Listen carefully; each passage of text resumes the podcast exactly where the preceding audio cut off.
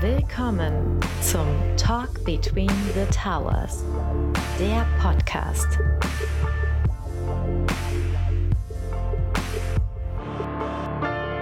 Herzlich willkommen zu einer neuen Ausgabe von Talk Between the Towers mit einer Episode, die es wieder in sich hat. Wir reden heute über kulturellen Wandel. Mal was ganz anderes Thema. Ein bisschen weg von unseren Technologien, aber vielleicht kommen wir ja darauf, was Technologien für eine Bedeutung haben für den Wandel, der in der Vergangenheit, aktuell und in Zukunft passiert.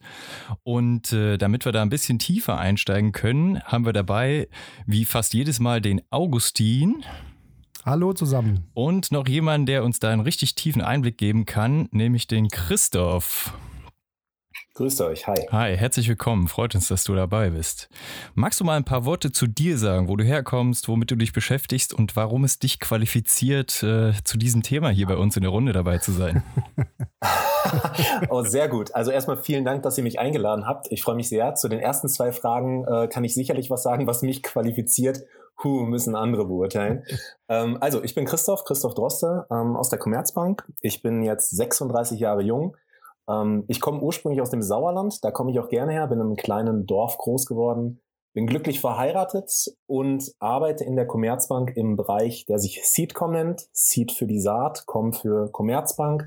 Ähm, das ist die Einheit in der Bank, die sich mit dem kulturellen Wandel beschäftigt. Und ähm, ja, was gibt's sonst noch zu mir zu erzählen? Bin großer Fußballfan, ganz wichtig. Ja. Welcher Verein? BVB-Fan. BVB natürlich. Und jetzt hören, jetzt hören die ersten äh, genau, Zuhörer gehen jetzt gerade wieder die raus. Zuhörerzahlen gehen runter. nein, nein, es geht natürlich um was anderes. Aber ja. das, das, war eine fundamental gute äh, Vorstellungsrunde. Ich glaube, so viele Details äh, wissen die Zuhörer noch nicht mal von uns bisher. ja, aber da sind wir doch schon beim kulturellen Wandel. Den hast du es gerade angesprochen. Kannst du uns kurz, Christoph, erzählen, was, was ist das überhaupt, was steckt dahinter und äh, was ist eigentlich das Ziel, wenn man, wenn man äh, von Seedcom redet, von kulturellem Wandel? Wer wandelt was? Wer wandelt was? Ja. Ähm, sehr gut. Also ich kann da echt Tag und Nacht drüber sprechen. Ähm, ihr gebt mir einfach ein kurzes Zeichen, wenn ich da wieder zu viel quatsche. Wir fallen dir einfach ins ähm, Wort. Ähm, ich fange aber einfach ganz genau. Ich fange aber einfach mal an. Also kultureller Wandel grundsätzlich, wo kommt das eigentlich her? Ähm, zumindest bei uns in der Commerzbank. Ähm, ihr könnt euch daran erinnern, dass Martin Zielke mal ausgerufen hat, digitales Technologieunternehmen zu werden. Das ist unsere alte Strategie, Commerzbank 4.0 gewesen. Und ähm, das ist etwas, was nicht nur uns als Commerzbank betrifft, sondern was uns unsere ganze Branche, nicht nur in Deutschland, sondern weltweit betrifft. Denn die Finanzdienstleistung ist eigentlich eine, wenn man jetzt mal besondere Fintechs außen vor lässt, ähm, die da ein bisschen hinterherhinkt, was das Thema Digitalisierung angeht. So, ähm, wie kommen wir jetzt zum digitalen oder zum kulturellen Wandel, digitale Kultur? Ähm, interessant wird's, wenn du dich als Unternehmen mit neuen Technologien, neuen Arbeitsweisen beschäftigst, ähm, die Leute dabei aber nicht mitnimmst. Das heißt, ähm, wenn ich jemanden für meine, für meine Sache gewinnen möchte, ähm, sollte ich in der Regel mit dem Why anfangen, also dem Warum und ihnen erklären, warum mache ich das eigentlich gerade. Und ähm, da kommen wir ins Spiel. Wir sind eine Einheit, die ziemlich parallel gegründet wurde, um nämlich diesen kulturellen Wandel in der Commerzbank zu begleiten. Denn wir haben, und das ist ähm, gar nicht wertend gemeint, sehr, sehr viele Kolleginnen und Kollegen, die schon sehr, sehr lange in unserem Konzern sind. Ähm, das geht anderen Finanzdienstleistern genauso. Und ähm, die es eigentlich so kennen, das schon immer so gemacht zu haben, wie sie es gerade machen. Ja, so einen Spruch kennt man und ja, ne? Haben wir schon immer so richtig, gemacht und ganz genau, ganz gefährlich. Ist jedem schon mal begegnet wahrscheinlich, ja. Ganz genau. Und genau da setzen wir an, nämlich ähm, die Kolleginnen und Kollegen dabei zu begleiten. Denn diese Transformation, die wir gerade als Konzern erleben oder die unsere Gesellschaft erlebt, das ist nicht nur irgendein struktureller Wandel, weil du einen neuen Chef bekommen hast und der einen Bereich umstrukturiert, sondern es ist wirklich etwas Nachhaltiges. Und ähm, das ist leider noch nicht bei allen angekommen, was diese Digitalisierung eigentlich mit unserer Gesellschaft macht und auch mit unserer Branche. Und ähm, genau das, dafür sind wir da, nämlich diese Menschen zu begleiten in diesen Wandel hinein und ihnen zu erklären, was ist das eigentlich. Und dazu haben wir verschiedene Facetten. Also hat viel mit Kommunikation zu tun, hat auch viel mit Enabling zu tun der Mitarbeiter und ähm, oder der Kolleginnen und Kollegen. Und ähm, genau. Ich frage mich, äh, du hattest gerade gesagt, äh, Martin Zielke hatte die neue Strategie ausgerufen und daraufhin wurde auch Seedcom gegründet. Wenn ich jetzt äh, zurückschaue, sagen wir mal die letzten fünf oder zehn oder 15 Jahre, war das Thema kultureller Wandel nicht da auch schon relevant? Warum jetzt erst? Mhm. Beziehungsweise macht es jetzt besonders Sinn aus gewissen Gründen? Und wird es in den nächsten fünf bis zehn Jahren immer noch Sinn machen, ist die Frage. Wie siehst du das? Oder seid ihr irgendwann ja. fertig mit Wandeln? Genau, gibt es ein Ende? Ja, genau. Also das, das erste, also die letzte Frage kann ich als erstes beantworten, weil die einfach beantwortet ist, nein. Ähm, dafür gibt es kein Ende. Braucht man uns als Einheit vielleicht dann nicht mehr so in der Form, wie wir gerade existieren? Durchaus.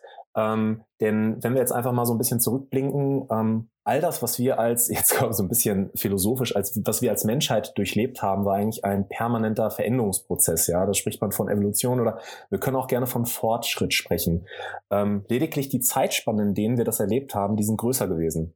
Mhm. Ähm, wenn wir jetzt mal an die letzte äh, Industrialisierung ähm, zurückdenken oder sowas oder an Globalisierung denken, das sind ja auch Veränderungsprozesse in unserer Gesellschaft gewesen oder auf der Welt ähm, die wir alle durchlebt haben. Und Digitalisierung ist einer, äh, in der wir gerade, oder ist ein, ist das Thema, in der wir gerade, in dem wir gerade mittendrin stecken. Und es ist ähm, unfassbar schnelllebig. Das heißt, diese großen Veränderungszyklen, die hast du eigentlich gar nicht mehr, ähm, weil die Veränderungen in, in viel, viel kürzerer Taktung kommen. Und das heißt, wichtig ist es, die Menschen dabei zu begleiten. Also ja, auch vor fünf oder vor zehn Jahren ähm, hatten wir schon mit kulturellem Wandel zu tun.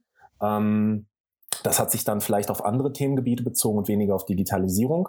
Digitalisierung ist aber etwas, wenn wir nur mal das Beispiel Smartphone nehmen, wie krass ein Smartphone, was im Übrigen jetzt dieses Jahr das 13. Jahr auf dem Markt ist, wie krass sowas unsere Gesellschaft verändert hat. Da bin ich jetzt noch nicht mal bei Banken oder sonst irgendwo.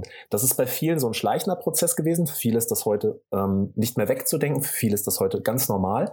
Und so sind viele andere Dinge, die Digitalisierung mit sich bringt, nach und nach auch ein neues Normal. Und ähm, dadurch, dass die Taktung einfach enger wird, lange Rede, kurzer Sinn, ähm, ist es jetzt gerade auch echt notwendig, dass du einige Menschen dabei begleitest. Und ich glaube, das, was du gerade auch gesagt hast, es ist nicht nur so ein bisschen die Taktung, also dass alles jetzt viel schneller und viel kompakter kommt, sondern die Bereiche sind auch irgendwie umfassender betroffen. Also es betrifft jetzt nicht nur, keine Ahnung, irgendwie ähm, die Näher, die mit einer neuen Maschine umgehen müssen und äh, dann halt nicht mehr selbst nähen, sondern die Maschine näht.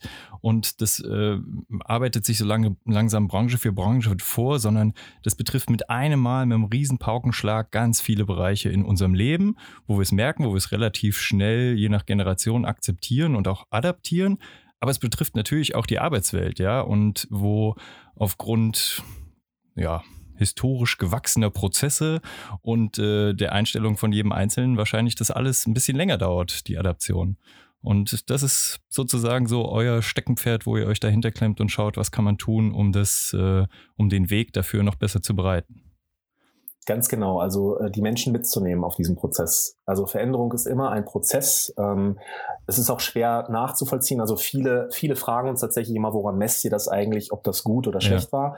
Ähm, wirklich messbar ist das nachher in einer Verhaltensveränderung, weil es ist kein, kein Hardfact, den du messen kannst mit einer Zahl oder mit einer Eins oder einer Null, sondern es ist quasi ein, ein kontinuierlicher Prozess. Und auch so, wie wir hier gerade sitzen zusammen, ähm, jeder von uns bringt eine unterschiedliche, vielleicht auch eine gleiche Veränderungsbereitschaft mit. Und das ist ein permanenter Prozess, in dem du dich befindest. Also du veränderst dich eigentlich permanent weiter. Ja. Und das, jetzt verstehe ich, was, warum ihr das macht und warum das aktuell so mhm. wichtig ist. Aber wie geht ihr das an? Weil ich meine, ihr seid jetzt, wie viele Leute seid ihr bei euch da in der Organisation, dieses treiben? Genau, also wir sind mal mit sieben Leuten gestartet ja. und mittlerweile, weil auch die Agile Coaches äh, zu uns mit dazu okay. zählen, sind wir fast 30 Leute mittlerweile. Okay, das ja. ist schon ganz beachtlich, aber trotzdem, also ich meine, ja. ähm, da geht es darum, einen Konzern mit äh, über 30.000 Mitarbeitern irgendwie in eine bestimmte Richtung zu bewegen und ihr könnt nicht jeden Einzelnen an die Hand nehmen. Wie macht ihr das? Wie, was für Instrumente habt ihr, um äh, euren Spirit da rauszubringen? Genau, das stimmt. Ähm, tatsächlich, ähm, also wir haben verschiedenste Instrumente. Ähm, zum einen ähm, Kommunikationsinstrumente. Also wir haben beispielsweise verschiedene Vortragsreihen, die sich mit dem Sense of Urgency befassen, wo wir quasi Menschen abholen, um ihnen erstmal die Dringlichkeit ähm, zu zeigen, warum ist Digitalisierung wichtig und warum ist sie auch für uns in der Bank um das wichtig. Bewusstsein warum müssen wir uns zu wecken, verändern? Ja. Ganz genau so. Das sind so dialogische Formate. Also wir, wir präsentieren oder wir, wir stellen etwas vor, wir halten einen Vortrag, sind aber auch in einem permanenten Austausch mit dem Publikum. Ähm, wir machen aber auch so Dinge wie ähm, Enabling von Mitarbeitern. Ähm, beispielsweise die Ausbildung der Scrum Master oder die Ausbildung der Agile Coaches hängt auch bei uns, denn wir haben einen Großteil unserer Zentrale im letzten Jahr, den sogenannten Campus 2.0, ins Leben gerufen, wo wir fast 5000 Kolleginnen und Kollegen haben, die ähm, nun in agilen Formaten arbeiten oder mit agilen Methoden arbeiten, primär mit Scrum, aber auch mit Kanban. Und für die war das eine echt extrem große Veränderung. Und ähm, die haben wir beispielsweise mitgenommen, indem wir ihnen erstmal am Anfang gezeigt haben oder erklärt haben, was ist denn eigentlich agiles Arbeiten? Was ist ein, was ist ein digitales oder ein agiles Mindset auch?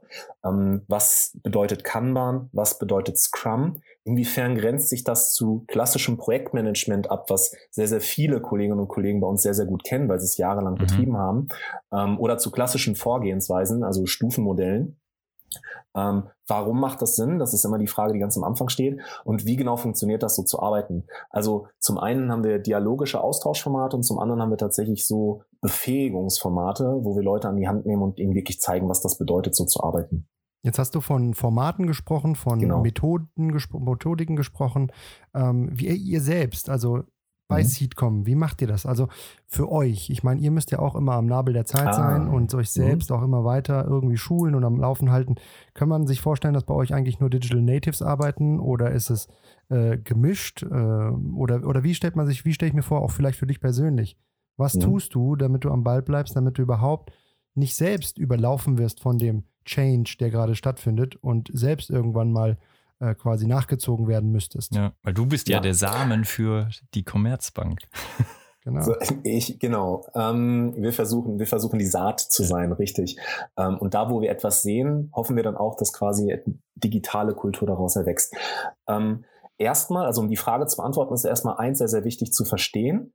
Ähm, Veränderung hat häufig mit Angst zu tun. Also wir alle sind Gewohnheitstiere, da nehme ich keinen aus und das hat auch erstmal nichts mit dem Alter zu tun. Jeder Mensch ist ein Gewohnheitstier. Ähm, und sobald sich etwas verändert in unserem Alltag, stößt das in der Regel auf Ablehnung, weil wir erstmal verstehen müssen, das ist neu. Und das hat sehr, sehr oft mit Angst zu tun. Also ich, ich fürchte mich vor etwas Neuem.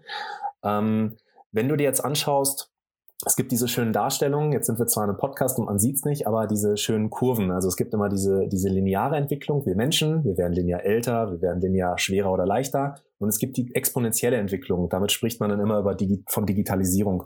Und ganz, ganz wichtig ist, dieses Gap, was da entsteht, dass da kein Chaos entsteht und die Leute keine Angst empfinden. Weil viele, dadurch, dass so viele Dinge auf einmal, ich meine, ihr beschäftigt euch mit verschiedensten Kerntechnologien, ähm, wenn man nur mal eine davon rausgreift, ähm, selbst in diesem einen Themengebiet gibt es so viele krasse Experten, die da so tief einsteigen können, dass ein, ein ganz normaler Mensch eigentlich gar keinen Überblick mehr behält.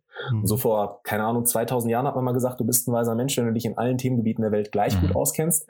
Das kann sich heute keiner mehr anmaßen, selbst in der Medizin. Und ich versuche das immer zu vergleichen. Also auch in der Medizin gibt es Experten für einzelne Themen. So ist es in der Digitalisierung auch. Also man sollte sich nicht erschlagen lassen von dieser von diesem, von diesem riesigen Umfang an Themen, die da auf einen zukommen, sondern, und jetzt bin ich bei dem Punkt, den du eigentlich gefragt hast, einzelne Dinge rauspicken und ausprobieren. Also ich bin ein ganz, ganz großer Fan, wenn ich jetzt von mir spreche, von Christoph Droster, ein ganz, ganz großer Fan davon, mir eine Meinung über Dinge zu bilden, wenn ich sie mal ausprobiert habe. Und dann kann ich immer noch sagen, ich finde es blöd, weil das sind so Ressentiments, auf die man häufig stößt, wenn man mit, sich mit Menschen unterhält, die diesen tollen Eingangssatz, das haben wir schon immer so gemacht, äh, irgendwo tätowiert haben, ähm, die dann sagen, nee, da habe ich eigentlich keinen Bock drauf. Und ich meine, es ist legitim zu sagen, da habe ich keinen Bock drauf, aber sag bitte, du hast keinen Bock drauf, wenn du es mal ausprobiert hast und den Mehrwert nicht erkennst und nicht einfach per se, weil du alles blöd findest.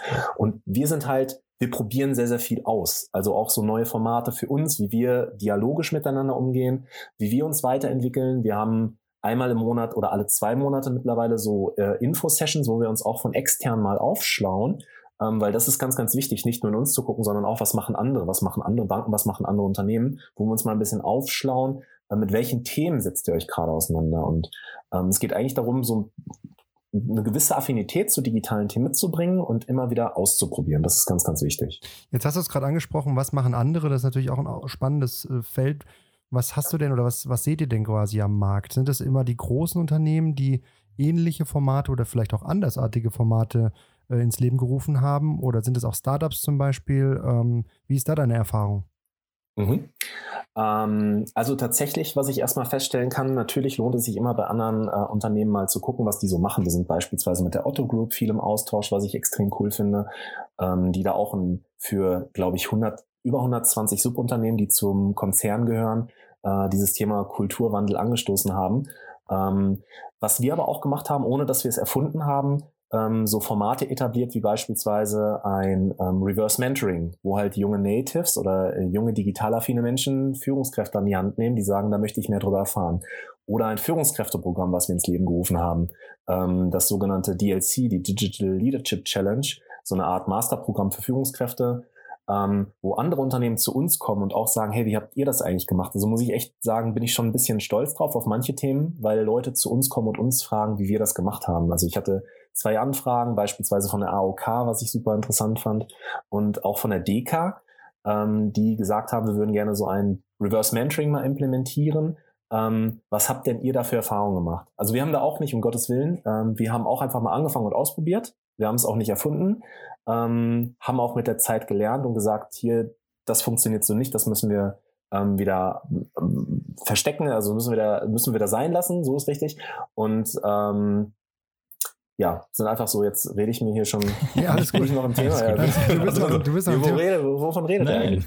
Ähm, ich habe mich nur, ich habe mich nur ähm, kurz zwischenzeitlich gefragt, äh, um ganz kurz, äh, Reverse Mentoring, DLC genau. stand für Digital Leadership Challenge, äh, genau. Digital Natives. Es sind sehr, sehr viele englischsprachige Begriffe. Äh, hat das auch einen Grund oder klingt das nur auf Deutsch einfach blöd?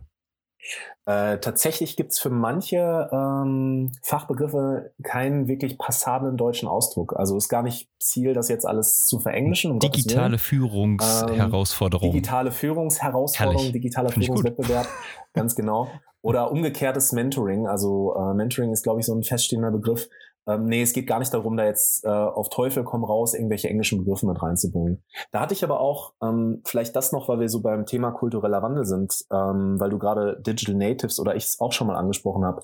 Ähm, sehr, sehr häufig findest du, wenn du in Digitalisierungsvorträgen sitzt, ähm, die Moderatoren vorne darüber sprechen hören, also hörst du die Moderatoren da vorne darüber sprechen, ähm, dass man grundsätzlich in Digital Natives und Digital Immigrants ähm, äh, unterscheidet oder sogar Digital Aliens, nämlich alle, die nach 81 geboren sind, sind Natives, weil sie groß geworden sind, alle davor sind Immigrants, weil sie reinwachsen müssen oder Aliens, weil sie gar keine Ahnung haben.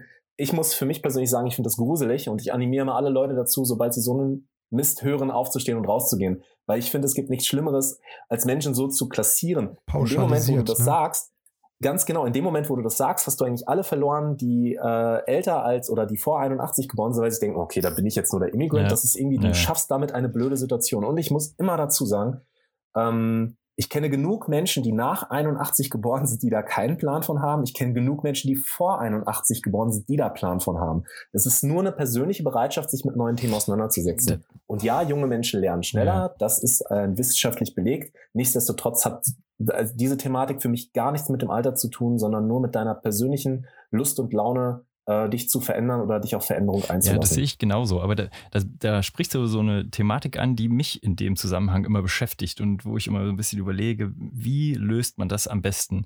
Und zwar ist es ja wirklich so, ihr, also vorhin habe ich so bildhaft gesagt, ihr nehmt die Menschen an die Hand und müsst die irgendwie in die neue Arbeitswelt führen. Und jeder Einzelne, das sagst du richtig, und bin ich ganz bei dir, unabhängig vom Alter, hat da ja auch eine andere Bereitschaft dafür. Manche sind neugierig, aufgeschlossen, ja. beschäftigen sich schon vorher damit, haben schon eine Idee.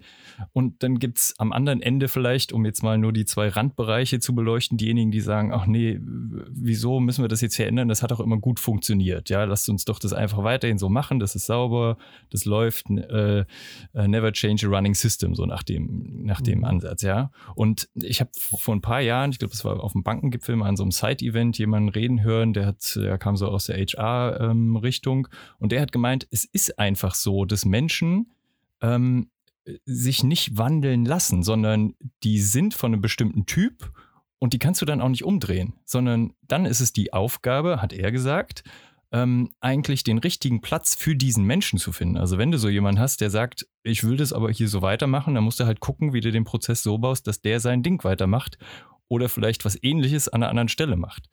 Wie geht ihr mit diesen Themen um? Also wenn ihr wirklich so Leute in euren Sessions, Vorträgen oder auch im, im bilateralen Gespräch habt, die sagen, hier komm, das ist mir alles zu neu, zu fancy, ich würde eigentlich lieber bei meinem Fax bleiben. Ähm, sehr gute Frage. Tatsächlich versuche ich das immer ähm, über die Gaußsche Normalverteilung. Du hast äh, Early Adopter oder früher Adoptierer Ähm, diejenigen, die einfach, das sind so die Frontrunner, die, da habe ich Bock drauf, das mache ich, das probiere ich mhm. aus, zack. Dann hast du einen etwas größeren Mittelbau ähm, noch auf der linken Seite, die dann sagen, okay, wenn da einer vorausrennt, die Speerspitze, dann könnte das interessant sein, dann probiere ich das auch mal aus. Also das sind Leute, die in der Regel, wenn sie von neuen Technologien hören oder auch von Veränderungen hören, sagen, okay, da bin ich bereit, da lasse ich mich drauf ein. Dann kommt dieser dicke Bauch in der Mitte. Ähm, das sind in der Regel Menschen, die äh, Argumente brauchen. Also plausible Argumente, Behauptung, Begründung, Beispiel. Warum ist das gut, was da gerade passiert? Warum sollte ich mich darauf einlassen? Warum sollte ich Teil davon werden? Ähm, auch da sollte man die Kraft definitiv aufbringen, durch vernünftige Argumente diese Menschen mitzunehmen. Und dann kommen wir langsam hinten zum Auslaufen von der Gaußschen Normalverteilung. Und da bin ich jetzt noch nicht mal bei Digitalisierung, da bin ich bei allem. Du hast bei jedem Themengebiet immer Leute, die sagen, habe ich keinen Bock drauf, per se.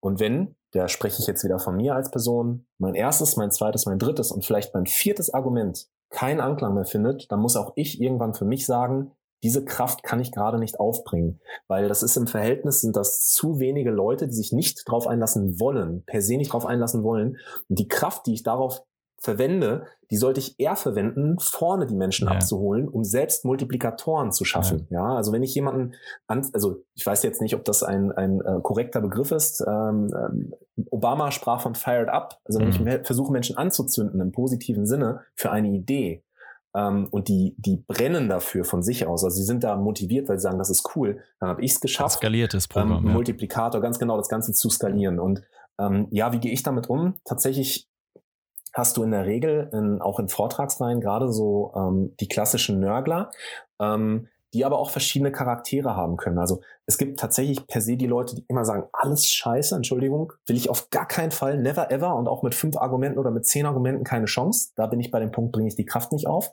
Es lohnt sich aber häufig auch, und das hatte ich auch einmal, ähm, oder habe ich selten, aber hin und wieder erlebt, mal, wenn man hinter, dahinter fragt, also äh, wenn man das Ganze hinterfragt, die Menschen mal anspricht, äh, und zwar nicht Cora Publikum, sondern in einem Vier-Augen-Gespräch stellt man sehr, sehr häufig fest, dass das mit Angst zu tun hat. Und ich hatte da eine Kollegin, das ist eigentlich immer ein schönes Beispiel, die mir dann gesagt hat, also es war, das war eine sehr lautstarke im Vortrag, die gesagt haben, nee, will ich nicht. Das ist alles blöd. Das ist alles scheiße. Und ich bin dann in der Pause mal zu ihr hingegangen habe sie mal gefragt, du meinst du das jetzt wirklich so? Weil du ziehst damit die anderen ein bisschen runter. Und dann hat sie mir gesagt, ganz ehrlich, ich habe ein bisschen Angst davor. Mir geht das zu schnell. Ja, sie sagt, ich bin jetzt ähm, 55 Jahre alt, ja, ähm, wenn ich da mit meinen Kindern oder sie hatte auch schon ein Enkelkind, äh, da komme ich nicht mehr mit. Das geht mir alles zu schnell. Und dann so viele neue Begriffe und ich weiß nicht, was das alles soll. Und ähm, ich habe mir dann, weil ich sie sehr, sehr mochte, das war eine sehr sympathische Kollegin, ähm, habe ich dann gesagt, du, kein Problem, ich setze mich gerne nochmal mit dir hin und wir gehen das nochmal so Step by Step durch. Und die war mir extrem dankbar dafür. Ich freue mich da riesig drüber, dass das sich so ergeben hat. Ähm, und die hat dann danach gesagt, das hat, das hat dir sehr geholfen. Okay. Das hat mich total bestärkt. Nur ähm, wir mit 28 Leuten für einen Riesenkonzern ist nicht in jedem Fall kannst so, du ne? leider nicht ja. genau jeden. Ja, so aber ist ja wie gesagt, leider also nicht. ich fand diesen Ansatz von diesem Typen, wo ich den Vortrag gehört habe, gar nicht so falsch zu ja. sagen. Dann, dann darf man das vielleicht auch nicht so forcieren, weil am Ende selbst wenn du es schaffst, ihn scheinbar zu überreden, ähm, fällt er trotzdem wieder in seine alte Arbeitsweise zurück und bremst sein gesamtes Umfeld damit aus und dann war das kein geschickter Schachzug. Ja, da muss man einfach akzeptieren. Genau. Der ist halt so und dann Wege finden, wo man sagt, okay, was hat der dann vielleicht für Stärken, die man auch in dem neuen Umfeld noch einsetzen kann? Absolut, absolut, genau. Da sind wir allerdings dann nicht mehr am Zug. Ja. Das wollte ich gerade fragen. das ist nicht mehr genau, euer, ja. das ist euer nee. Bereich, oder? Nee, genau. Also das ist, wir sind jetzt nicht die, äh, die Outsourcer oder die Menschen in neue Funktionen Entwickler, ähm, sondern verstehen uns eher als so Organisationsentwickler oder ähm, Digitalisierung Treibende. Ja, ja. ja. Ähm, wenn wir, wenn wir, wir haben die ganze Zeit an und für sich über so eine Art Metaebene gesprochen, den Menschen dazu zu bewegen, sich auf Neues einzulassen. Ja. Äh, keine Angst zu haben oder zumindest ihm die Angst zu nehmen, begründet, warum äh, der, die Veränderung gerade so, so ist und äh, uns auch was bringt. Inwiefern spielt Technologie da eine Rolle? Weil das ist ja wahrscheinlich dann eher eine untergelagerte Ebene. Beschäftigt ihr euch auch mit meine, wir äh, im Mein Inkubator haben unsere zwölf Technologien, das weißt du sehr gut. Schaut ihr euch auch diese Ebene an? Äh, also sprich, was passiert technologisch am Markt im Sinne von der Weiterentwicklung der Technologie an sich?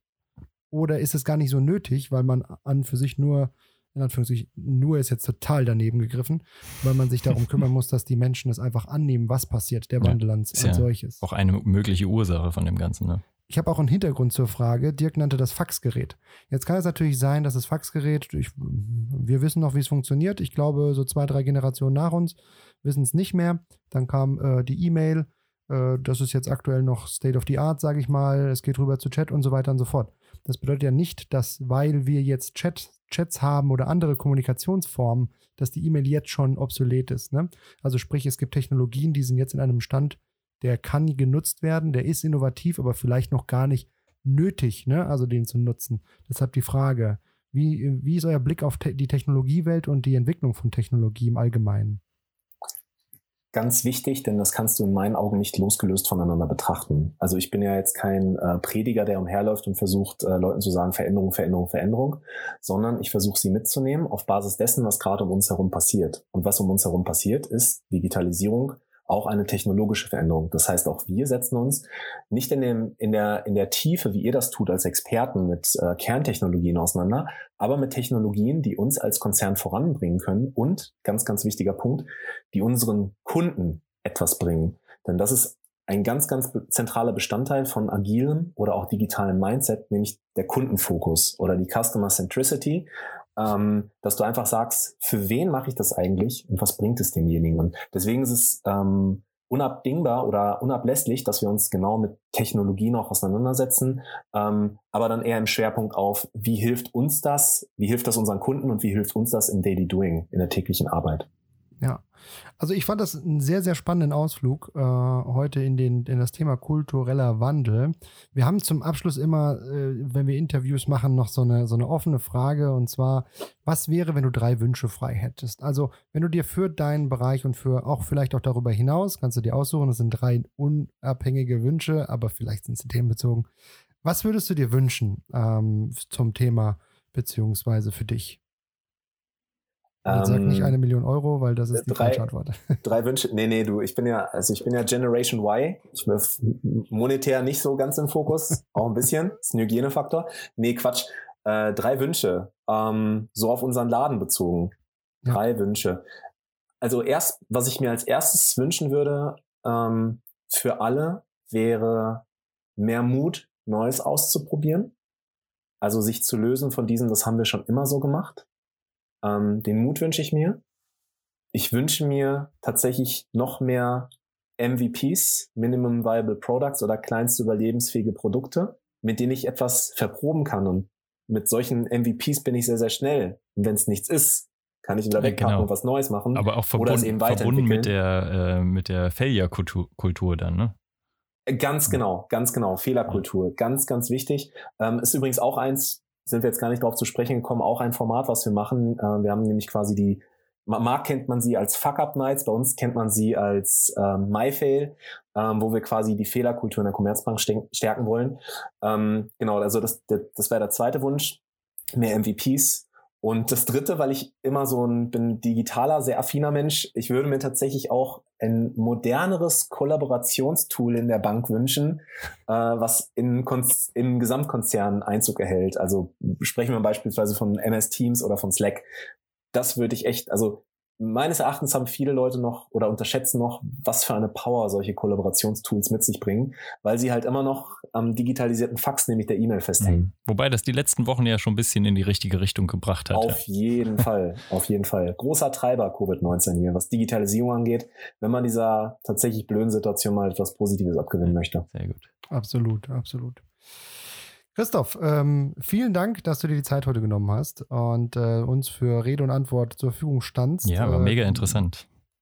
Äh, finde ich auch total. Also wir, wir kennen uns jetzt schon ein paar Jahre. Äh, wir haben nie so intensiv darüber gesprochen. Für mich war das jetzt auch echt äh, mal, äh, wie soll ich sagen, erfrischend zu hören, was du eigentlich den ganzen Tag treibst da drüben in der Bank.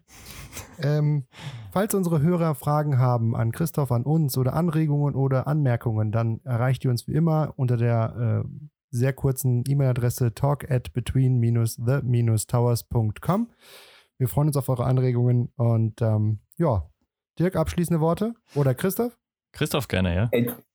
danke euch. Also war sehr, sehr interessant, auch für mich eine neue Erfahrung. Hab äh, zum ersten Mal selbst als Interviewter einen Podcast aufgenommen. Deswegen vielen Dank an euch für die Zeit auch und dass ich Gast sein durfte bei euch. Sehr gerne. War uns eine Freude, dich hier zu haben und äh, von deinen Berichten, Berichten zu hören. Ähm, ja, dann sagen wir Danke auch an die Zuhörer fürs Lauschen und, und verabschieden bis uns bis zum nächsten Mal. Ciao. ciao, ciao. Macht's gut.